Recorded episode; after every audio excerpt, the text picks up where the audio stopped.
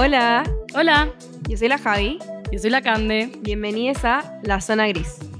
En el capítulo de hoy día invitamos a María Jesús Ramos, eh, mejor conocida en Instagram como Nutri con Tuti.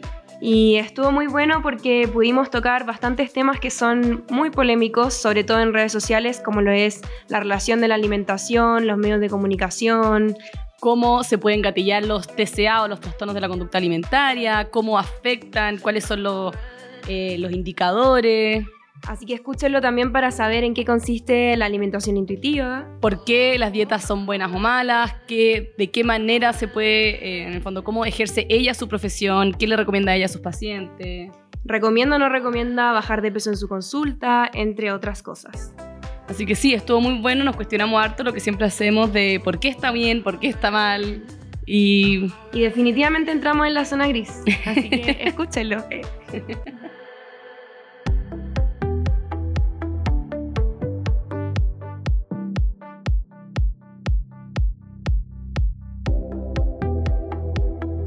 hola, ¿cómo estáis Jesús? Hola. Tu tío, ¿no? Bien, ¿y ustedes? Sí, Tuti.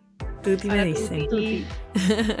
Eh, bueno, invitamos a la Tuti, que es nutricionista, porque se nos ocurrió en verdad, porque a la Javi le pasó una polémica en su Instagram y es la nutrición y los trastornos de la conducta alimentaria son polémicos, no hay una única manera de mirarlos, también Existió esta polémica en mi Instagram, además estuvimos con la Anto y nos surgieron varias preguntas con la Cande que pensamos que una de las personas más adecuadas para responderla podía ser la Tuti.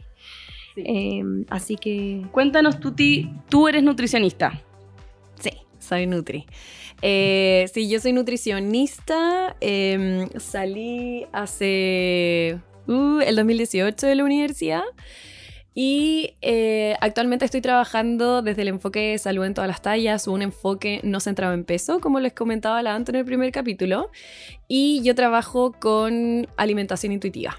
eh, que eso quizás voy a desarrollarlo un poquito si es que sale el tema durante el Sí. podcast. Pero, pero eso más o menos lo que yo hago. Y Tuti, esto de la alimentación intuitiva o en el fondo tu formación de salud en todas las tallas, ¿es algo que te enseñaron en la universidad o tuviste que desarrollarte o formarte después? vi algo un poco en tu Instagram de que tú antes eras una nutricionista tradicional. ¿Cómo llegaste a Sí. ser eh, Nutri con Tuti? Eh, sí, yo en la universidad no aprendí nada de lo que estoy hablando hoy en día. Eh, lamentablemente, bueno, estudié en una universidad muy conservadora y dentro de lo conservadora, eh, desde el punto de vista como, no sé, católico y todo lo demás, que ya eso hace que sea muy conservadora también, eh, muchos de los temas que empezaban a ser nuevos siempre se tomaba como, "Mm, no, mm". esto un poquito como una sensación como, Como medio rechazo. New Age, así como to- Sí. conspirativo. Claro. Sí, Como sí, hippie. era como, sí, y, y siempre se mantenía muy eh, desde lo clásico, de cierta forma. Entonces, eh, cuando yo conocí todo este enfoque de salud en todas las tallas, de que eh, cuestionaba si lo decía era una enfermedad o no, de que empezaba a hablar de que las dietas no funcionaban y toda la cuestión, yo empecé a decir, no entiendo nada, como, ¿qué es lo que está pasando aquí? Empecé a leer mucho, conocí a la Cami con la Deni, que son las chicas con las que tengo el podcast, que se llama Mujeres Comiendo, por si acaso. Y ahí eh, comenzó como ya una bola de nieve que se fue haciendo cada vez más grande, muchos más conocimientos. Hice la certificación de alimentación intuitiva, eh, otros cursos y certificaciones. Entonces ahí fue todo fuera de la universidad. De la en la universidad, nada.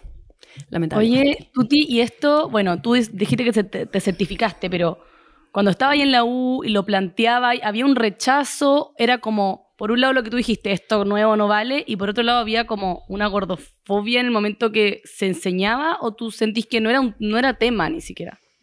Es que ni siquiera era tema, como que uno ni siquiera se cuestionaba que la universi- o sea, que la obesidad no podía ser una enfermedad, o sea, ni siquiera te lo planteaban, ni siquiera se cuestionaba de cierta forma el IMC. Por ejemplo, yo recién ahora estudiando eh, desde Salud en todas las tallas me enteré de que el IMC eh, se hizo en un estudio, quizás, no sé, me lo habrán mencionado, pero yo no me acuerdo, como es un estudio que se hizo en hombres, o sea, primero fue hecho por un estadista estadístico, ¿ya? Como Sí. un estadístico belga que lo hizo en una población europea solamente de hombres, ¿ya? Y ahí se creó el IMC. que en ese tiempo se llamaba índice de Quetelet. Y luego fue otro, un gringo, que agarró este índice y dijo, ya, ok, vamos a ver si, si, si funciona. Y lo validó nuevamente solamente en hombres y en hombres principalmente blancos. Y ahí se estableció como esta división y bla, bla, bla. O sea, finalmente nosotras como mujeres no estamos dentro de este IMC y todo ese cuestionamiento lo hice saliendo de la universidad. Y Aparte de lo del IMC, que Felísima adelante nos, vayamos, nos vaya explicando como por qué es malo y aparte de, esta, de la manera en que se mide, ¿tú crees que por eso existe como tanta gordofobia en los profesionales de la salud? Porque no se explica, bueno, también existe una gordofobia generalizada en la sociedad, ¿cierto? Pero... Mm, sí. ¿Qué es esto de que te enseñen, bueno, la obesidad es una enfermedad? Si no es una enfermedad, ¿qué es? ¿Existe? ¿Como que te lo enseñan con un sesgo o en el fondo te lo enseñan como un dato eh, yo creo que el IMC es como el inicio de que todo está mal. ¿sí? Finalmente es, una, es algo que no funciona. El único diagnóstico para realizar, o sea, para definir la obesidad como una enfermedad es el IMC sobre 30. ¿sí? O sea, esa es la única mm. forma que tenemos para diagnosticarlo. Y el IMC, se cuando el IMC se nos cae, se nos cae todo el diagnóstico de esa enfermedad en el fondo. ¿sí? Entonces, no es que se quieran negar, por ejemplo, de cierta forma, de que pueden tener consecuencias a la salud, sino que simplemente el diagnóstico está mal para definirlo como una enfermedad. De hecho, cuando hubo todo el 2013, que fue cuando se dijo que por la Asociación Americana, o sea, Asociación Médica Americana de la Salud de Estados Unidos, eh, que dijeron que la obesidad era una enfermedad, el Consejo de Expertos dijo, esto no puede ser una enfermedad. Porque ¿cómo vamos a definirlo solamente con el IMC? No hay nada más, nada más me está diciendo que la persona está enferma. No hay exámenes, no hay criterios como desde el punto de vista de, no sé, azúcar elevada, eh, triglicéridos por no sé dónde. No hay nada más, solamente IMC. Entonces, es solo un número en la pesa. Exacto, cuando se nos cae eso, ¿qué? ¿Cachai? Como, ¿por qué vamos a definir una enfermedad eh, cuando realmente no hay problemas a la salud? Posiblemente ya, no exista un problema en la salud. Ya que estamos entrando en el tema de la gordofobia, de, cómo se trata en términos de los profesionales de la salud, antes de eso, porque tú dijiste que no tocaste el tema en la universidad y que la universidad ni siquiera era tema porque era tan tradicional que ni siquiera se ponía sobre mm. la mesa. ¿Qué fue lo que hizo en ti un punto de inflexión como para cambiar tu perspectiva, cambiar como la forma en la que querías enseñar, en la que querías trabajar? ¿Qué fue lo que como gatilló en ti un cambio? Eh, yo creo que fue el enfrentarme a los pacientes cuando ya salí de la universidad y como que sales de esta burbuja y te enfrentas a la gente de verdad y no con un tutor al lado mirándote como así las, no sé, las consultas en el CEFAM en el fondo. Me empecé a dar cuenta de que la mayoría de las personas tenían mucho rollo con la comida, pero así una sensación de culpa, como iban a mi consultas esperando que yo los retara, como, ya, pero yo puedo comer esto, ya, pero, y el fin de semana, hoy no, es que la semana pasada me porté pésimo. Eh, y todo este rollo yo decía, pero, oye, yo no soy quien para decirte que estás comiendo bien o estás comiendo mal, en el fondo, como que estáis esperando de mí. Y ahí como trataba de ser lo más entre comillas, buena onda posible en mis sesiones, como, mira, yo te estoy dando esto, pero en verdad no tienes que seguirlo a la al pie de la letra y bla, bla, bla. Pero finalmente lo seguía pesando, le seguía midiendo los pliegues y toda la cuestión. Entonces, y a eso iban los pacientes, ¿cachai? Como a buscar esa medición. Mm. ¿Y eso era gatillante para ti en algún sentido? Yo, porque yo no conozco tantas Nutri, pero las que conozco, obviamente, igual que todas las profesiones, uno entra con su propia historia. Uno entra con sus propios traumas y a resolverlo. Típico que dicen que en las escuelas de psicología está llena de gente terapiada, mm. como que eso pasa también en las escuelas de nutrición. Sí, totalmente. De hecho, para mí, yo tenía una relación súper neutral con la comida toda mi vida, como nunca sentí culpa al comer, como habían amigas mías que lo sentían y yo era como, ¿qué es eso? ¿Por qué te estás sintiendo culpable por estar comiendo algo? Entré a la universidad, empecé a estudiar nutrición y mi relación con la comida cambió, pero brutalmente. O sea, de acostarme pensando que voy a comer mañana. En la mañana, más encima soy ansiosa. Entonces, mi desayuno va a ser ta, ta, ta. El, después de la colación me voy a comer esto. En el almuerzo va a ser así. Eh, mañana tengo entrenamiento. Así que como tengo... Y, y planeaba todas mis comidas y si tenía cumpleaños y bla, bla, bla. Entonces, finalmente era como llegó un punto tal que yo decía, en algún momento esto se me va a pasar, como en algún momento voy a dejar de estar todo el día pensando en la comida, como en lo que como y en lo que no. Entonces, cuando lo vi en mis pacientes fue como, no, ya, onda, yo tengo este conocimiento porque lo estudié. Tengo que cuestionarme un poco. Exacto, como mis pacientes también están pensando como yo y ni siquiera tienen tanta información respecto a los alimentos, ¿cachai? Sí. Igual yo pienso que eso es difícil porque tampoco uno quiere hacer sentir mal al paciente de, oye, lo que tú estás haciendo está mal. A mí me pasa de repente eso un poco con el activismo, como que habla mucho de, oye, pero libérense. No sé, de repente hace que la persona que lo escucha se siente mal, o lo mismo pasa de repente con el feminismo, como, pucha, me siento mal por tener ciertos deseos, o me siento mal por tener ciertas mm. actitudes, y me siento mal por depilarme, qué sé yo, como también es difícil tampoco ir y decirle, oye, lo que te estás haciendo está mal, recuestionatelo porque son años de relación con la comida que vienen marcadas por, o sea, la formación, los medios, los papás, como... Mm. Es que ahí el problema, Cande, o, o como, ¿qué es lo que aparece? Es que es por tu salud, ¿cachai? Entonces, no es como, ya, eh, quizás puede ser una creencia o un, como un ideal, qué sé yo, pero acá eh, me refiero cuando estamos hablando del feminismo, ¿sí?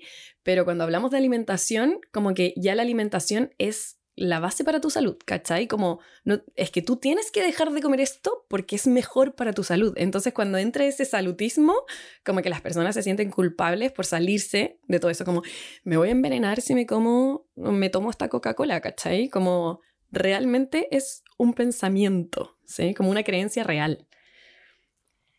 Eh, y sobre todo siento que la carrera de nutrición en sí o ese ámbito de la salud en específico es uno de los como que sigue estando más estancados en eso a diferencia de otras mm. áreas de la salud. Eh, como sobre todo por lo que decía y tú, creo que las escuelas de nutrición como que están muy poco deconstruidas en términos de la educación de género, no sé, o como con enfoque de género. Eh, totalmente. Y, por lo mismo, como cuando publiqué el post en mi Instagram, inmediatamente fue como una alerta de, como como hacia eh, las profesionales del área de la nutrición, mm. eh, les profesionales del área de la nutrición, a decirme como, es que no es así en todos los casos, porque el post era un poco para mm. contextualizar eh, a los oyentes de este podcast, un post para poder identificar ciertas red flags en los influencers o en los comunicadores o la gente que crea contenido en torno a eh, cómo gatillar TCA o red flags en torno a cómo se comunica el tema de la alimentación, cuando uno está siendo como tóxico respecto a ese tema. Entonces el post decía mm. como, si dice que, no sé, hay que hacer dieta, hay que hacer eh, ayuno, si habían hartas cosas en el post que ahí después lo podemos leer de manera más detallada, eh, pero inmediatamente vino mucha gente a decirme como, es que no es así en todos los casos porque la dieta en ciertos casos sí está bien, eh, porque hablar de, no sé, salud respecto a la comida sí está bien, y, y, de ahí, bueno, viene lo que nos convoca mayoritariamente en este podcast, como hablar de de todo lo que también a ti te trae como activista en este tema en las redes sociales, que es como la manera de comunicar la nutrición en los medios. Em, sí. y, ¿Qué pensáis tú al respecto? ¿Qué pensáis tú como de, tus colegas también? Que obviamente no es como para mm. ponernos a competir, lo mismo que el feministrómetro, como tú lo haces mejor que yo, pero ¿por qué es tan complejo, sobre todo en el ámbito de la nutrición?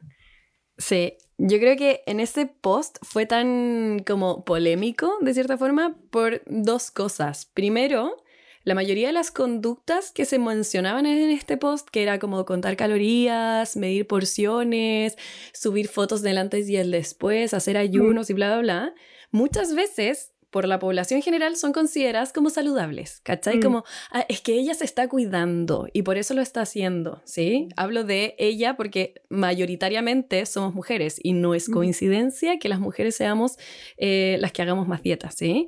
Em, entonces, ¿qué es lo que pasa? Que se consideran como saludables, entonces, oye, pero es que a veces hay que hacerlo por tu salud, ¿sí? Como, tengo que dejar de comer estos alimentos porque es por tu salud, ¿ya? Eso por un lado. Y por otra parte, es que esas son las cosas que nos enseñan a ser como nutricionistas, ¿cachai? Como mm. yo en la consulta, antes, cuando trabajaba desde un enfoque tradicional, le enseñaba a mis pacientes a medir porciones, le enseñaba que una de sus eh, formas de medición no solamente era el peso, sino que sacarse fotos para ver el antes y el después.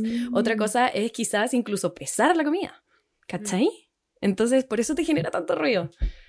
La otra vez, que quería contar como anécdota, que la otra vez estaba revisando mi mail y encontré un mail que le mandé una vez a un nutricionista que le preguntaba, qué pena, eh, las claras de huevo, ¿cuánto cuentan? Como una cuestión así, como, eh, ¿puedo comer, cuántos huevos puedo comer a la semana? Y era como, solo dos. Y yo como, ah, ok. como, es, es, el nivel del detalle. Sí, exacto, ¿cachai? Entonces, ese es el nivel de control. Eso es lo que, las herramientas que nosotros nos enseñan para aplicar en la consulta. Mm. Entonces, por eso, muchos, muchos colegas se sintieron como, oye, pero es que a veces hay que hacerlo. Atacados. ¿Se entiende? Claro. Exacto. Y lamentablemente, nosotros, como nosotros, como nutricionistas, aprendemos a como herramientas muchas conductas que son consideradas como alteradas o conductas que son de riesgo para trastorno de la conducta alimentaria. Y lo peor de todo, y, a mí lo que más me duele, es que nunca nos dicen que eso está mal. Mm. ¿Cachai? Como ¿Eso lo ven como una cosa psicológica? en el fondo es como... en los TCA son el ámbito de la psicología, de la nutrición, 100% mezclado, te lo enseñan en la universidad son trastornos mentales, están definidos por el DSM5, que es como el libro que define todos los trastornos mentales, ¿cachai? Entonces, es una enfermedad o un trastorno mental que tiene una, como una expresión en la alimentación, ¿cachai? Entonces, ¿qué es lo que pasa? Que nosotras como nutricionistas deberíamos tener, aunque sea un ramo de trastorno de la conducta alimentaria, y yo tuve solamente una clase, con suerte dos, porque al final llega una paciente a la psicóloga con un TCA y lo primero que hacen es tratarlo con una nutricionista, ¿o no? Claro, sí, o sea, es que tiene que ser un equipo multidisciplinario, psiquiatra, psicólogo, nutricionista, ¿cachai? Pero el problema también, Cande y Javi, es que a nosotras no nos enseñan tampoco a identificar, o por lo menos a mí, Claro. ¿Dónde está presente un TCA? ¿Cachai? Como, como, como les decía, estas conductas alimentarias alteradas o estas conductas alimentarias de riesgo deberían ser consultadas en toda consulta nutricional. Mm, Siempre. ¿Qué, ¿Y con qué me refiero con, conducta alimentaria alterada? Son, eh, por ejemplo, si es que se presentan eh, restricciones de ciertos tipos de alimentos, ayunos prolongados, eh, conductas purgativas, ciclos de dietas constantes, em, no, sentimientos de culpa. Podríamos hacer como, eso una numeración como más taxativa, de de qué identifica un TCA y qué es un TCA, primero que nada, para que no... Los trastornos de la conducta alimentaria están definidos en este librito que les dije, el DSM-5, y se consideran como trastorno de la conducta alimentaria, eh, no tengo la definición exacta, pero está como la anorexia, la bulimia y el trastorno por atracón. Esos serían como los principales trastornos de la conducta alimentaria, ¿ya? Entonces, la conducta alimentaria, que es como nosotros comemos y nos eh, relacionamos con los alimentos, es un continuo, ¿ya? Entonces nosotros tenemos, por un lado, mm. la, relación neutral con los alimentos, que es como yo como cuando tengo hambre, como lo que me gusta, en la cantidad que necesito en ese momento y no me cuestiono nada más. Y tenemos por el otro lado, en el otro extremo, los trastornos de la conducta alimentaria. Y en este como en el caminito entre la alimentación neutral y los trastornos de la conducta alimentaria están la conducta alimentaria alterada, que vendría siendo son como red flags, por así decirlo. Exacto, tal cual. Yo siempre doy el ejemplo que cuando nosotros hacemos pipí es algo como totalmente natural, no nos cuestionamos ir al baño, ¿sí? Como que uno va al baño, hace pipí, tira la cadena y listo, ya fue, ¿sí? Se consideraría como algo alterado si es que yo voy al baño, miro mi pipí, anoto de qué color está mi pipí en ese momento, mido mm. cuánto pipí hice, eh, mm. tomé la hora y digo como, eh, tengo ganas de hacer pipí, pero como, no ir a hacer pipí, no, si hice pipí hace 15 minutos, ¿cachai? Como, me voy a aguantar eso vendría siendo algo alterado y es como, amiga, onda, eso no es normal, puede ser que esté pasando algo más, ¿cachai? Pero la alimentación está mucho más normalizado. Exacto, de contar, de medir, de estar como, hoy tengo hambre pero acabo de comer, entonces me tengo que aguantar y bla, bla, bla.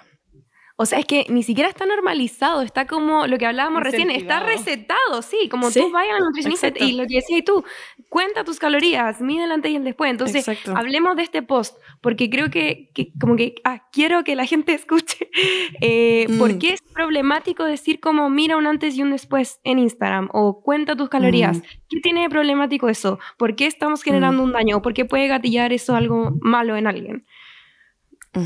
Esto claramente no lo digo yo, lo dice la evidencia e incluso eh, los libros que cuando ya, mi amiga Denise dice, cuando ya está en un libro y tú lo lees de un libro es porque llegaste tarde a la información. O sea, ya hay libros de esto.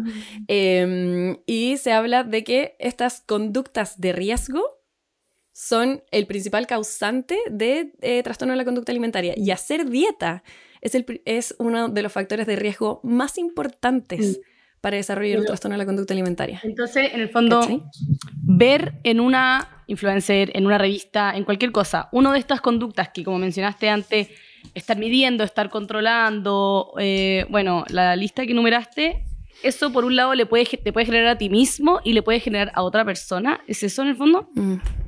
Claro, es que son conductas obsesivas. Mira, tengo un ejemplo. Por ejemplo, ya, la Javi tiene su Instagram.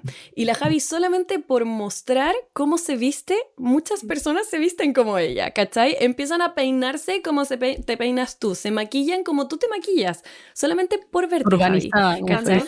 Sí, turbanizada, totalmente. Entonces, imagínate lo que hace como si yo como, si yo muestro lo que estoy comiendo, si yo les digo, este plato de comida tiene esta cantidad de calorías, este alimento lo consumo y este no, porque este está mal. Entonces, si yo sigo a esa persona, claramente que voy a empezar a imitar este mismo tipo de conductas, ¿cachai? Y que finalmente me van a generar culpa o cualquier otra cosa. Y yo he visto ahora que han proliferado mucho los influencers de la salud, pues, como wellness, vega, como... Yo siempre he creído que los influencers como de la alimentación saludable, que de repente no hacen nada, no muestran nada de lo que tú decís, solamente muestran comida saludable, comida saludable, o, o vegetariano o vegano, yo siempre he creído que eso puede gatillar un TCA, pero no, no sé si eso es mi, intuición. Pero también, bueno, de repente es normal querer mostrar recetas saludables, como, ¿cuál es el límite ahí? Es que ahí como yo creo que el punto está en la palabra saludable, que es un poco lo que decía Lanto, como ¿por qué lo estamos catalogando como saludable? Exacto. Y también saludable para quién, porque esto también lo hablamos mucho en, nuestro podcast de Mujeres Comiendo, que finalmente si yo, ok, tengo el estereotipo de comer saludable, que es frutas y verduras, una alimentación variada y bla, bla, bla, si yo soy una persona estudiante. Si estoy viviendo, si me cambié de ciudad y estoy viviendo sola en Santiago porque estoy estudiando en la universidad en Santiago, eh, si tengo tiempo para estudiar y tener mi vida social, no tengo tiempo para llevar una alimentación estereotípicamente saludable, ¿cachai? No tengo quien me cocine, quizás no tengo el tiempo para ir a comprar, quizás no tengo el tiempo que era lo que también se hablaba con la Anto, ¿cachai? Como mm. saludable para quién. Si yo llevo una alimentación de cierta forma, probablemente hay alguien detrás mío cocinando y preparando toda mi comida, ¿cachai? Pero entonces no, uno no puede como catalogar algo como salud. No existe lo saludable per se. Por ejemplo, cuando tú recomiendas un, O sea, me imagino que comer comidas procesadas o qué sé yo. Es que muchas veces ahí yo creo que la salud no solamente... Eh, no podemos hablar de alimentación como únicamente nutrientes, ¿sí? La alimentación no es solamente nutrientes. Muchas veces voy a tener que comer de una forma y quizás tenga que incorporar mayor cantidad de alimentos procesados en mi vida porque es mm. lo que puedo acceder en ese momento, ¿cachai? Como llevar una alimentación súper orgánica y todo hecho con mis manos probablemente va a ser más estresante para mí y deja de ser saludable, ¿cachai? Claro, porque, porque en el fondo es ponderar la salud mental o, por ejemplo, dejar de salir con las amigas. Exacto genera un daño en la salud mental que no es... Mm. Eh, y eso también quería hablar, Cande, de lo que mencionaste como esto de, que se ha visto mucho en redes sociales, de que hay influencers o incluso nutricionistas profesionales de la salud que muestran la alimentación eh, y se ve como algo saludable. Ahí también podemos hablar de... Lo que como en un día. Oh, sí. sí, heavy, son heavy, en verdad, y es muy gatillante. Y al final ahí también hablamos de una, un concepto que es muy importante y que no está catalogado como un trastorno de la conducta alimentaria, que es la ortorexia. ¿Ya? No sé si alguna vez habían escuchado la ortorexia. Mm, la había escuchado, pero no sé lo que. Ya. Y la, la ortorexia eh, es una preocupación extrema u obsesiva por comer saludable, entre comillas, y se tiende la a categorizar. siempre fue como manzana y pucho. A nadie le importaba la salud, era como. Exacto, exacto. Y esto es una obsesión por comer saludable, entre comillas, como todo, no sé, orgánico, hecho con mis manos y bla, bla, bla. y también se tiende. Exacto. Y se tiende a categorizar alimentos como buenos o malos, saludables, no saludables. Y cuando nosotros rompemos esta regla, como de yo como lo malo, eh, se percibe como algo venenoso, como algo nocivo para mi salud. Onda, realmente yo creo que esto me Como que me estoy metiendo yo algo malo Exacto. Exacto. Ahí yo creo lo que decía tú, Cande, que si bien esto, estas personas que comunican esto no dicen como, oye, voy a contar estas calorías o voy a mostrar el antes y después, igual es gatillante que muestren todo el rato como, este es mi tipo de alimentación, pero por el otro lado como, ¿qué tendríamos que hacer? ¿No mostrar nada? Como en el fondo si quiero ser influencer de, de, claro, como de, de, este área de la salud, de como la alimentación, ¿qué, qué tendría que hacer? ¿Cómo, ¿Cómo sería la mejor manera de hacerlo? Em, la mejor manera es, yo creo que tratar de neutralizar los alimentos, como no hablar de esto es mejor o peor que el mm. otro, sino que simplemente es, esto estoy comiendo hoy día, mm. ¿cachai? Como, y no, no como de que todo el que mi cuenta se centre en la alimentación, sino que, por ejemplo, voy a tomar eh, a la Bernie, la verniculia. Em, un tiempo ella subía mucho lo que, o sea, no mucho lo que comía, sino que a veces como, oh, me estoy comiendo un McDonald's y qué sé yo. Le llegaron tantos comentarios que ya dejó de hacer eso. Como onda, es como, ay, pero ¿cómo estoy comiendo esto? O, oye, se te ve la guatita, está embarazada y no sé qué. Y es como, gente, ¿por qué? Como no tenemos idea la historia previa de la Bernie, si tuvo o no tuvo un trastorno de la conducta alimentaria, porque yo estoy opinando de su comida o de su cuerpo, ¿cachai? Mm. Entonces, ¿qué es lo que pasa? Que uno ni siquiera puede mostrar la alimentación como de una manera neutral, porque si no te llega un comentario al toque, es como, mm. o por ejemplo, Turban, no sé si te ha pasado, ah, Turban, Javi, no sé si alguna vez te ha pasado que te comenten por lo que estáis comiendo, como, ay, de nuevo te pediste una hamburguesa, como algo así, no sé si te ha pasado. A mí no, no me pasa mucho eso, pero sí me pasa mucho que me dicen que, que cómo soy tan flaca, que, que mm. sí, como todo el rato, como cuánto pesa y parecí modelo, y, y mm. eso yo es lo mismo, como nunca había tenido un rollo con la comida en mi vida hasta que me empezaron a llegar ese tipo de comentarios. Heavy. eso es lo que, por eso quiero hacer énfasis en lo que decía antes, como no quiero que nadie que esté escuchando este podcast se sienta mal después por tener estos pensamientos, como que mm. creo que es muy normal y muy natural, no sé, querer bajar de peso, querer parecerte a alguien, como que estamos condicionados a eso y como que de repente me ha pasado que se instala mucho este discurso de como, no, es que las dietas, no sé qué, y la teoría, pero yo sé, porque aparte es, fui adolescente, pasé por esto y me costó mucho trabajar como el dejar de hacer dieta, o sea, lo que les decía, hasta hace cuatro años menos, tres años que yo tenía este correo de donde hice todo un proceso con dietas, con inyectándome cuestiones como que ahora han puesto muy de moda como para controlar la insulina. Entonces, como que me preocupa mucho hacer el énfasis de, eso, no, no, pasar de la culpa por la comida ahora a la culpa por, eh, por hacer dieta o por querer hacerlo y por estar condicionada con eso. Como por eso quizás a raíz de eso mm. podemos llevar a lo que, es lo que tú intentas transmitir en tus consultas, como de la alimentación intuitiva o qué es, porque quiero eso, hacer el énfasis de, es normal pensarlo mm. y, de repente hay gente que va a escuchar esto y va a decir como, ya, es que quiero hacer dieta, déjenme piola. Y como tampoco queremos invisibilizar esa mm. Totalmente. Y creo que aquí también hay que, hay que hablar de todo lo que hay detrás, como el género, ¿sí? Los mm. estereotipos de esto de. Victoria's Secret fue creado por un hombre, ¿cachai? Como que es el estereotipo de belleza eh, finalmente está... Mm, yo creo que nada ha hecho tanto daño como Victoria's Secret, pero no, sí. yo creo que Victoria's Secret sí las mamás y las abuelas. O sea, qué victoria es Secret, está en tu propia casa. O sea, ¿qué importa lo que veo en la revista si es que tu principal referente, que son tu mamá y tu abuela o tus, las mujeres mayores, te lo inculcan? Es que ahí también está como lo, lo bello es lo delgado, ¿cachai? Y nuestras mamás, nuestras abuelas crecieron en eso. Entonces, obviamente que nosotras también eh, crecimos viendo eso. Por ejemplo, es normal ver que lo que nuestras madres odian de su cuerpo es lo mismo que a nosotras como hijas nos acompleja de nuestro propio cuerpo, ¿cachai? Lo que tratamos de tapar. O sea, yo desde que tengo uso de razón es que vivo tapando y usando como cosas largas para que no se me vea el poto, ¿cachai? Porque toda la vida mi mamá me decía, es que se te ve mucho el poto, es que eres muy potona y qué sé yo. Y ella también se tapa su poto, ¿cachai? Entonces, finalmente, ¿qué es lo que pasa? Que es una educación en torno al cuerpo de la mujer y que nuestro mm. cuerpo como mujeres está en observación constantemente. Eh, mm. De cuando somos pequeñas, de cuando nos vamos a casar, de que si tenemos una guagua, después de tener la guagua tenemos que ser lo más delgadas posibles, como si no se nos hubiese notado que tuvimos guagua, ¿cachai? Entonces, ahí también por eso decía, no es casualidad que las mujeres sean las que más hagan dieta. Mm. O sea, a pesar de que yo he visto que igual aumenta, en lo, está aumentando, o sea, la igualdad que alcanzamos en el último tiempo no es como que nosotros ya no, es como que los hombres también, onda, ya. Nosotros no nos liberamos, bueno, usted... Discriminación posible. Sí. Sí, ¿He visto un aumento en, en, pacientes hombres con... Sí, no, pero y además que eso también se da mucho por las redes sociales. ¿Cachai? Como desde que aumentaron también la exposición de los cuerpos en redes sociales, también aumentó la preocupación de los hombres por sus propios cuerpos.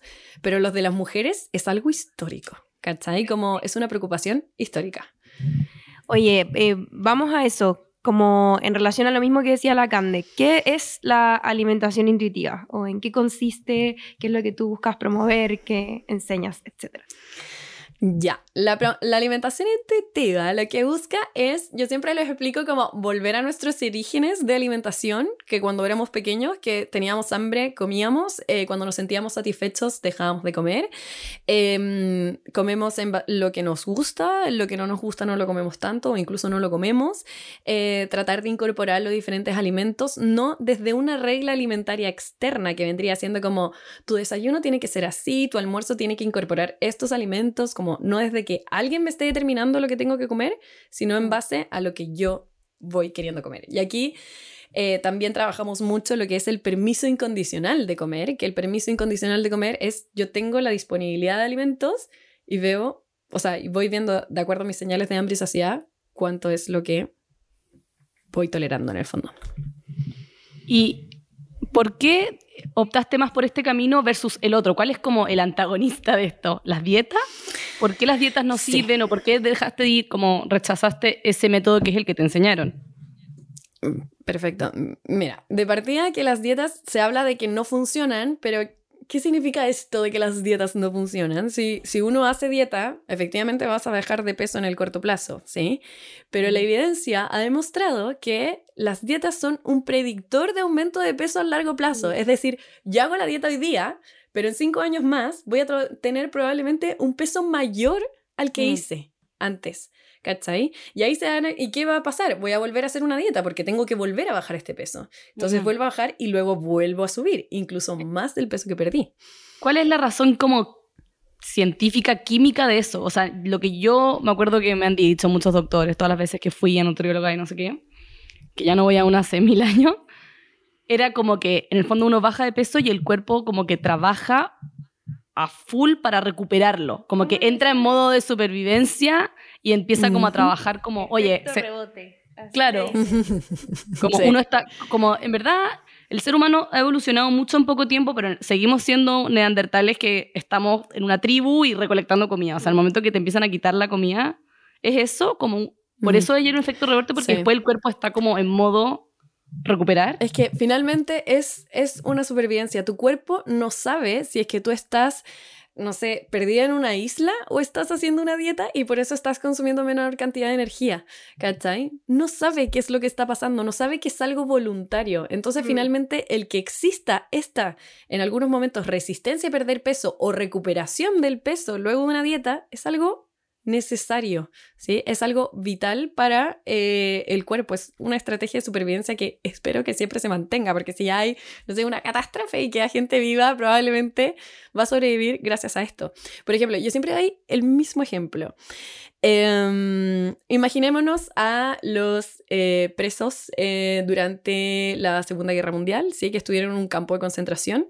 Nosotros vemos esas fotos de esos cuerpos esqueléticos y nos, se nos aprieta el corazón, así como, ¡ay, qué heavy todo lo que vivieron y lo delgados que llegaron a estar estando en un campo de concentración, viviendo una guerra y bla, bla, bla. Probablemente esas personas ingresaron a un campo de concentración teniendo un peso, entre comillas, normal, de acuerdo a lo que eh, determina el IMC, o incluso puede estar al borde del bajo peso pensando en que ya llevan años de guerra, qué sé yo, ¿ya? Y perdieron X cantidad de kilos, ¿sí?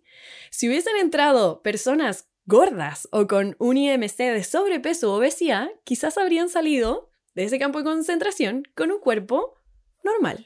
¿Cachai? Y, y habrían sido así como, oh, bravo, qué bueno, onda, estos son los mejores campos del mundo como tratamiento para la obesidad, ¿cachai? Existen actualmente, o sea, no quiero analizar los campos de concentración en el holocausto, pero existen estos como como campamentos de bajar de peso, que o sea, fantaseé toda la vida con eso de chica, como lo único que mm. necesito es que me manden un mes y me van a restringir y me van a hacer trotar a las 9 de la mañana todos los días, bueno, y voy a quedar regia. Como programas del Discovery Home Hill también, que los mostraban, y como que iban a estos campos y después los medían toda la semana y, y si lograban cierto peso, aparte les hacían, los operaban. De hecho, yo una vez vi un estudio de un seguimiento de las personas que participaron en ese programa que se llamaba The Biggest Loser y el 90% había recuperado todo, porque después el programa no hacía ningún seguimiento. Exacto. Y eso es lo que pasa con las dietas finalmente. Y además que con este estudio también y otros estudios que se han hecho, se han visto las consecuencias de las dietas, que finalmente son peor em, en relación con la imagen corporal, baja autoestima, eh, trastorno de la conducta alimentaria, em, como mayores trastornos de ansiedad y depresión. O sea, finalmente las consecuencias de las dietas no es solamente como a nivel corporal, no es solamente que tú recuperaste el peso que perdiste, sino que también tiene una influencia importantísima en tu salud mental. ¿Cachai? Entonces, por eso yo dije como, o sea, si yo sigo dándole dieta a mis pacientes, solamente voy a hacer daño, ¿cachai? Como, y cualquier persona que ha hecho dieta también se da cuenta del daño que te ha hecho, ¿o no, Cande? Total. Em, antes de que pasemos a la siguiente pregunta, entonces, ¿es incompatible querer bajar de peso e ir a tu consulta, por ejemplo? Como ¿Existe una manera correcta o adecuada de si que alguien quisiera bajar de peso? Por lo que decíamos antes, quizá alguien va a estar mm. escuchando esto y dice, bueno, pero ¿qué quiero? ¿Qué hago? Me no, no vamos a jugar lo que, no sé, lo que quizás alguien está buscando. Sí. Eh, muy buena pregunta. Em, bueno, alimentación intuitiva, nosotros tratamos de evitar, o sea, no medimos el peso, tratamos de de guardarlo en una cajita y olvidarnos, porque finalmente, si nosotros estamos pendientes del peso, nunca vamos a poder lograr mejorar nuestra relación con la comida, ¿sí? Mm. Porque siempre, ay, pero es que estoy comiendo mucho esto y esto me va a hacer subir de peso, ¿sí? Entonces, me siento culpable. Debería mm alejarme de estas em, como tipos de alimentos, ¿sí? Entonces, por eso tratamos de dejar de lado el peso y se va trabajando también en imagen corporal, ¿sí? La idea es que nosotros, la imagen corporal no se trata de que yo miro al espejo y digo como, wow, soy la buena más mina del mundo, como me encanta mi cuerpo, sino que empiezo a ver mi cuerpo como algo que yo puedo usar, que puedo hacer cosas, que puedo disfrutar la vida. Yo siempre le pregunto a mis pacientes como, ya, ok, me dicen como no, quiero bajar de peso. ¿Qué es lo que quieres lograr bajando de peso? ¿Qué es lo que estás buscando en esa baja de peso? No sé, sentirme más ágil, em, cansarme menos, sentirme bien y poder ponerme un bikini, eh, sentirme saludable todo eso lo puedes lograr con el peso que tienes hoy, ¿cachai? El problema es que te han enseñado a odiar. Ya. Claramente que sí. El problema es que te han enseñado a odiar tu cuerpo, ¿cachai? El problema es que te han enseñado que tu cuerpo, teniendo ese tamaño, está mal, porque mm. no es saludable. ¿Quién dice que no es saludable? lo que decía la Anto, como, tengo que andar con mis exámenes pegados en la frente, como para que tú veas ahí que yo soy una persona saludable. ¿Qué, mm. ¿Qué es lo que tengo, como, por qué, en el fondo? Oye, y bueno, ya que estamos en la zona gris, me quiero poner un poco, estoy intentando imaginar qué piensa alguien que está escuchando esto, una persona de un porte más grande o gorda, no sé, y dice como, bueno, fácil para ti decirlo, pero yo efectivamente me siento así, efectivamente quiero disminuir mi... Y no sé, obviamente, y no soy la experta, pero existen casos, obviamente no es el único indicador de personas de mayor peso que tienen aparte hígado graso, colesterol, no sé qué, entonces también te pueden decir, bueno, pero a mí sí, y yo sí quiero lograr esto y como, bueno, ya me amo a mí misma, pero igual no me siento como ágil. o ágil o, me canso como ¿Cómo enfrentas tú en una consulta a una persona que llega y te dice eso? Eh, es que desde la alimentación intuitiva nosotros no solamente trabajamos como en mejorar la relación con la comida, sino que también es, por ejemplo, promover el eh, movimiento desde un lugar que sea placentero y no para, eh, no sé, bajar de peso, ¿cachai? Como, eh, ok, no sé, empezamos a ver cómo, cómo está tu relación con el ejercicio, toda la vida hice un ejercicio y lo pasaba pésimo como por tener que bajar de peso, busquemos una actividad física que te haga sentir bien, ¿cachai? Que, con la que tú te sientas cómoda. Está comprobadísimo, la evidencia lo demuestra, pero con toda fuerza que el movimiento es una de las conductas más saludables en el fondo, que ayuda a prevenir eh, enfermedades crónicas, que tratamiento para eh, resistencia a la insulina e incluso para la salud mental es positivísima, ¿cachai? Entonces, ¿qué es lo que pasa? Eh, tomando como en cuenta lo que tú me dices, Cande, como de ya, ¿qué pasa si yo también quiero bajar de peso? Ahí también vamos a otro análisis como, obviamente que quieres bajar de peso, porque es mm. acceder a cientos de privilegios, ¿cachai? Como mm. el privilegio de la delgadez existe. Por eso es fácil para ti decirlo, porque no entiendo que alguien escuchando puede decir como, es que no hay vivido lo que es vivir esto y Totalmente. obviamente el estigma, la discriminación, entiendo perfecto que alguien quiera escapar de ahí. Absolutamente. De hecho, nosotras con, con las chicas de, de, Mujeres Comiendo hablábamos como, si nosotras fuéramos gordas, probablemente no tendríamos la vitrina que tenemos. ¿Cachai? Mm. Probablemente no, nos creerían. comiendo eso. Sí. Exacto, totalmente, ¿cachai? Solamente por el estigma y la discriminación que hay detrás. Entonces, esa persona que quiere bajar de peso es que yo te lo doy, ¿cachai? Eh, obviamente que es algo que tú estás buscando porque quieres acceder a todos esos privilegios. Pero ¿qué es lo que pasa? Que finalmente muchas pacientes llegan a mi consulta como no, tutis, que yo tengo que bajar de peso, tengo que bajar de peso. Vamos ampliando este mundo tanto que al final es como, en verdad, me siento bien con el peso que tengo, como me siento bien con el cuerpo que tengo, como ya me da lo mismo cuánto peso, no necesito bajar de peso para sentirme bien, ¿cachai? No es en todos los casos. Claramente que hay pacientes que también me dicen como tú, no puedo seguir porque en verdad yo necesito buscarlo. Ok, está bien. Pero eh, no existe ningún método comprobado para bajar de peso, ni siquiera la cirugía mm. bariátrica es efectiva. Ok, tienes toda la información, tú decides. Como yo no te voy a obligar claramente, la libertad del paciente. Y hablando de eso, aparte, ¿qué, ¿cuáles son los factores que determinan el peso de una persona? Porque uno es como típico que te enseñan no, mira, es que comiste papa frita y hamburguesas toda la vida, entonces obviamente tenía este peso, cuando en verdad hay muchos estudios que dicen no. Hay condiciones genéticas mm. que de repente son casi que imbatibles, obviamente condiciones sociales, obviamente hay un tema como de socioeconómico del, de qué es lo más barato, lo más accesible, lo que decíamos del tiempo, como yo creo que también me imagino que trabajan con llegar a, la, a mí para mí ha sido como llegar a la paz de mi cuerpo como que tiene que ser así, el, todo lo que mi vida me ha generado, me ha formado, mi genética, mi todo, como que este es el peso o el, tamaño que mi cuerpo como que necesita, no sé. Mm, me imagino, ¿no? Como que piensan en esos factores también. Absolutamente. De hecho, hay un video que trata de explicar de manera más simple que es eh, Salud en todas las tallas, que eh, es la ciencia de los poodles, ¿ya? O sea, nosotros tenemos un pastor alemán. A un pastor alemán no le pedimos ser un chihuahua y a un chihuahua no le pedimos ser un pastor alemán, ¿sí? Tenemos perros de distintas razas y a esos perros no pedimos que sean distintos, o sea, que sean parecidos entre ellos en el fondo. La diversidad también existe en los humanos y así como nosotros podemos estar, no sé, tener incluso el mismo peso o la misma estatura y ser cuerpos totalmente distintos, ¿cachai? El problema es que nosotras no tuvimos acceso, nuestras mamás y nuestras abuelas y más para atrás, no tuvieron acceso a ver diversidad de cuerpos. O sea, finalmente nosotras veíamos, no sé, Nickelodeon o Disney o lo que sea, y todos tenían el mismo cuerpo y nosotras aspirábamos aspirábamos a esos cuerpos. Hoy, en redes sociales, una cosa buena que existe es que podemos ver distintos tipos de cuerpo y nos podemos entender y decir, ¿sabes qué? Era normal tener celulitis. Onda, mucha gente lo tiene. Es normal tener ese tipo de, no sé, de barriga. Es normal que mis brazos sean de esta forma. O sea, el descubrir que existen diferentes tipos de pechugas, ¿cachai? Como onda, los pezones no son iguales en todas. Eso mm. es porque nos empezaron a mostrar una diversidad. ¿Se entiende? Entonces, creo que eso también, bueno, y me fui al tema, pero el tema del peso, como cuáles son los factores que influyen, tú los hablaste, o sea, los mencionaste casi todos Cande. Y eh, uno muy importante es las dietas. ¿sí? Las dietas está comprobado que es un factor que influye en el aumento de peso a largo plazo. Como, un niño que hace ¿A dieta. qué edad partiste eso? Claro. Como cuando ¿A tu cuerpo empezó a entrenarse de este bajo de peso, como...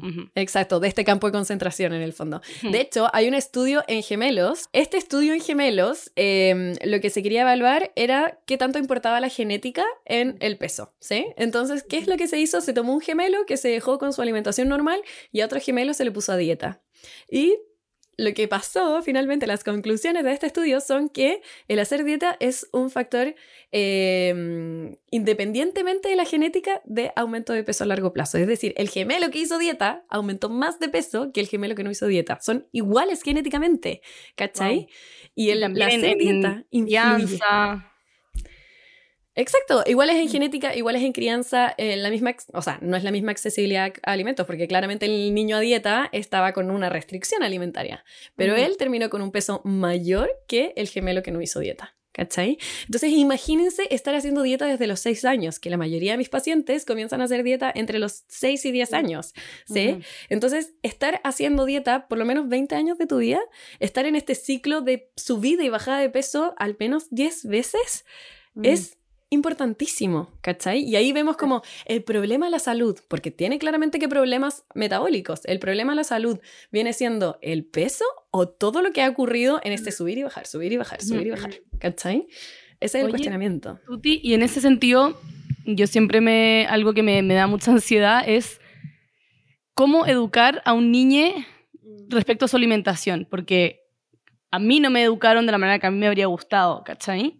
Y, y siempre me da miedo, si el día de mañana tengo hijos, como, bueno, yo no sé hacerlo, ¿cómo se hace? ¿Cómo se...? No, bueno, quizás esto es una pregunta más psicológica, pero a ti te ha tocado tener pacientes como niñes, que en el fondo obviamente es distinto y una quizás es más difícil para ellos como hablar de esta alimentación intuitiva y como que estén más en conexión con su propio cuerpo y cómo, cómo se sienten. De repente simplemente uno es niño, uno va a un cumpleaños y se lo come todo, bueno, y hay niños que no, eso no les afecta, hay otros niños que tienen más tendencia a desarrollar otros problemas, no sé, como... ¿Es algo que te ha tocado ver en tus consultas? Sí, O o, quizás- sea, yo no trabajo con niños, solamente trabajo con adultos, porque en verdad me siento más cómoda. Eh, y para eh, la educación del niño siempre es, o del niñe, siempre es necesario trabajar en la conducta alimentaria de los padres, en la relación con la comida de los padres. Si, un, si uno de los padres tiene una relación compleja con la comida, si tiene conductas alimentarias alteradas, si que se está pesando todos los días, si está El niño lo va a todos en la sentir. mesa.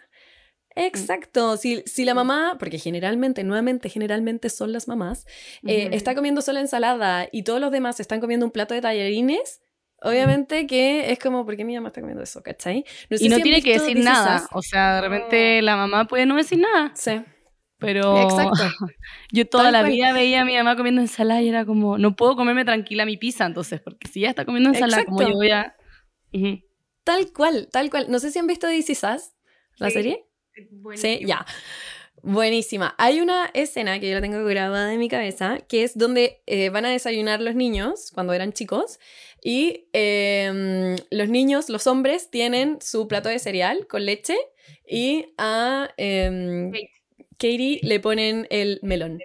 Como un melón, como con un, no sé, era solamente un melón. Y ella era la única comiendo distinto. Entonces, eso también es como, ¿por qué yo no puedo comer esto? Si también soy hermana de mis hermanos, ¿cachai? Estoy viviendo, estoy comiendo en la misma mesa y me están dando un melón a mí. Y ella no entiende, ¿cachai? Y muchas veces pasa eso, como, ¿por qué a mí me están poniendo dieta? No entiendo por qué. Yo les pregunto siempre a mis pacientes, eh, como, ¿y tú entendías por qué te estaban dando menos comida? ¿O tú entendías por qué eh, comías diferente? No, en verdad, como que solamente seguía lo que me estaban diciendo, ¿cachai?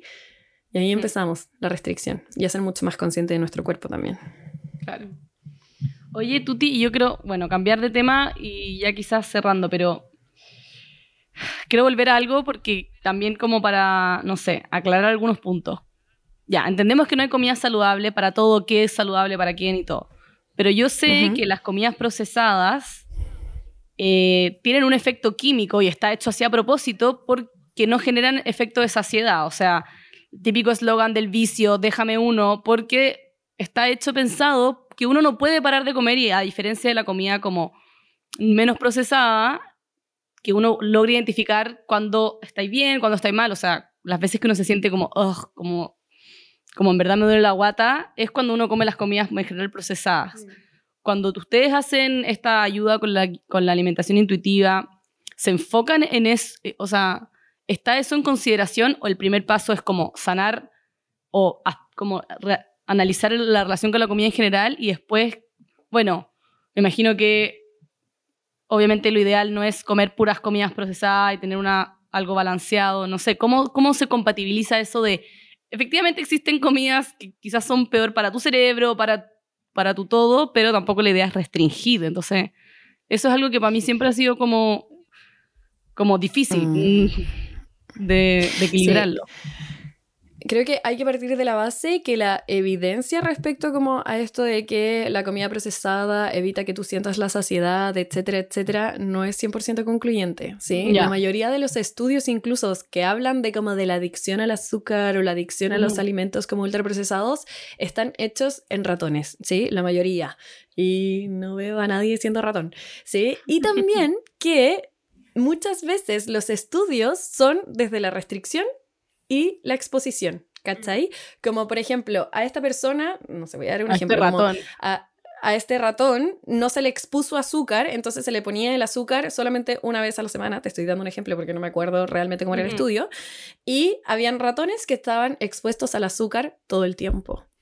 Y los ratones que estaban expuestos al azúcar todo el tiempo no consumían siempre azúcar. Y los ratones que estaban expuestos solamente una vez cada cierto tiempo eran los que ah. tenían esta sensación de compulsión o que liberaban las endorfinas y la no sé qué y la dopamina y todo lo que se habla de la adicción al azúcar, mm. ¿cachai?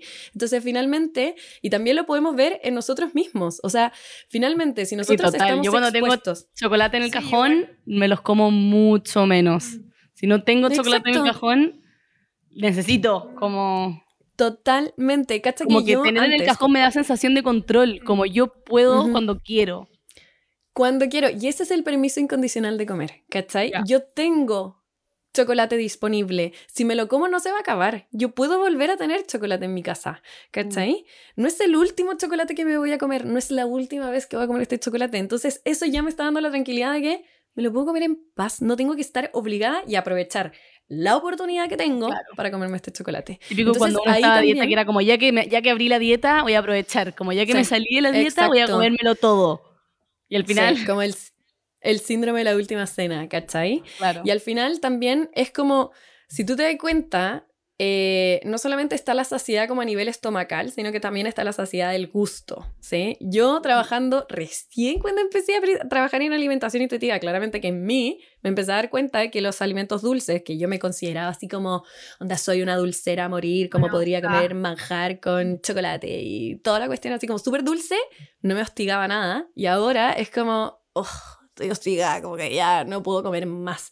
Y eso es como, para mí era como, wow, nunca pensé que esto me iba a pasar, ¿cachai? Entonces, ¿qué tan real es? ¿Qué tan real es eso de que uno, como que los alimentos ultraprocesados los vas a comer incansablemente, ¿cachai? Mm. Eh, bueno, entonces, eso es lo que se trabaja en alimentación intuitiva, como entender que tú también puedes identificar estas señales en tu cuerpo comiendo cualquier tipo de alimentos. Obviamente que luego de que ya trabajamos eh, como la relación con la comida y la relación neutral, entendiendo que puedo comer chocolate como también puedo comer brócoli, por ejemplo, como que no soy mejor o peor persona por comer uno u otro alimento, podemos incorporar y, empezar a trabajar como, ¿sabéis qué? Esta semana no he comido nada de verduras, voy a tratar de incorporarlas de alguna forma, o ¿sabéis qué? Me están faltando frutas, o en realidad mm, me doy cuenta de que me estoy sintiendo más cansada, eh, necesito tomar más agua, me está doliendo más la cabeza, ¿cachai? Como desde lo que yo voy identificando en mi cuerpo y qué es lo que me hace bien, las medidas y conductas que voy tomando, ¿cachai? Entiendo.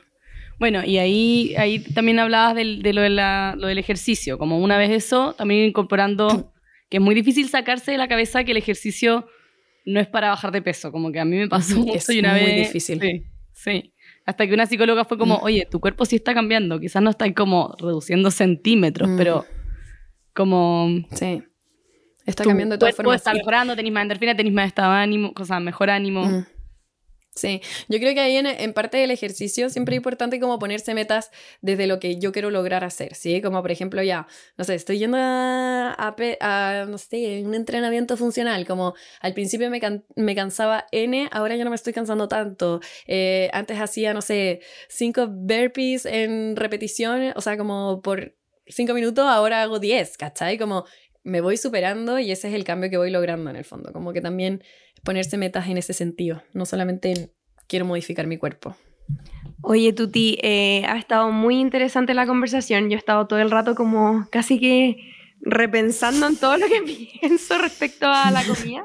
Eh, no sé si hay algo que queráis decir como para finalizar, para despedirte, para comunicarle a la gente que nos está escuchando, eh, el mensaje que tú queráis dar, así que dale.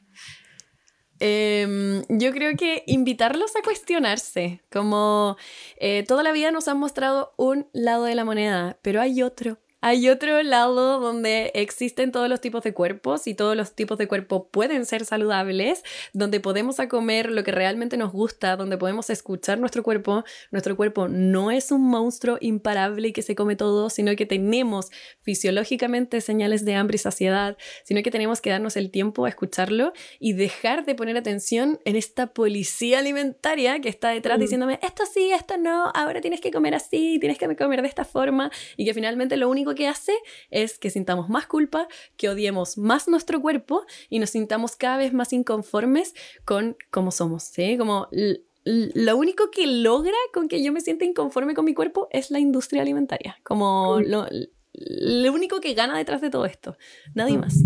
Y la industria de la dieta, que es como multimillonaria. la industria de la dieta. sí, también. Eso quería decir. la industria de la dieta. Y Victoria's Secret. Ah. Claro. Eh, la Tuti tiene un podcast que se llama Mujeres Comiendo, así que también les dejamos muy invitadas a ser oyentes de ese podcast, donde profundizan de manera mucho más eh, lata todos estos temas en varios capítulos. Y también tiene una consulta. ¿Dónde atiendes tu Tuti? Yo atiendo todo online porque... Sí, no, atiendo todo online eh, porque estoy viviendo en Puerto Varas. Antes era de... O sea, soy de Santiago toda la vida, pero nos vinimos acá a Puerto Varas y atiendo online. Eh, me, me Puerto Varas no atiende presencial, ¿no? No, no es que me... ¿Sabéis qué? Lo que me pasa también que le da más confianza al paciente porque no tienes a la nutricionista. Siempre ir a la nutricionista es difícil y no tienes una nutricionista que te va a juzgar. ¿Cachai? Como me ha pasado mucho como prefiero este lugar, este espacio online porque no vas a mirar mi cuerpo. ¿Cachai? Como no me voy a sentir observada por una nutri. Entonces eso también hace que nos sintamos como más en confianza. Es heavy el tema, ¿cachai? Y eso. Y mm, toda la información la pueden encontrar. Sí, sí, tal cual. Em, toda la información de, de, las consultas y todo está en, mi Instagram. Así que, es eh, NutriConTuti, arroba NutriConTuti. Sí.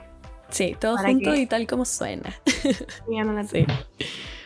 Ok, gracias Tuti, que en verdad, gracias por abrirte, por darnos el espacio y bueno, eh, esperamos sus comentarios. Acuérdense de seguirnos en, en Spotify, en redes sociales y... Y darnos eh, sus estrellitas en Spotify. Sí, eso mismo. Ya. Gracias a ustedes por la invitación. Estoy muy contenta. Chao.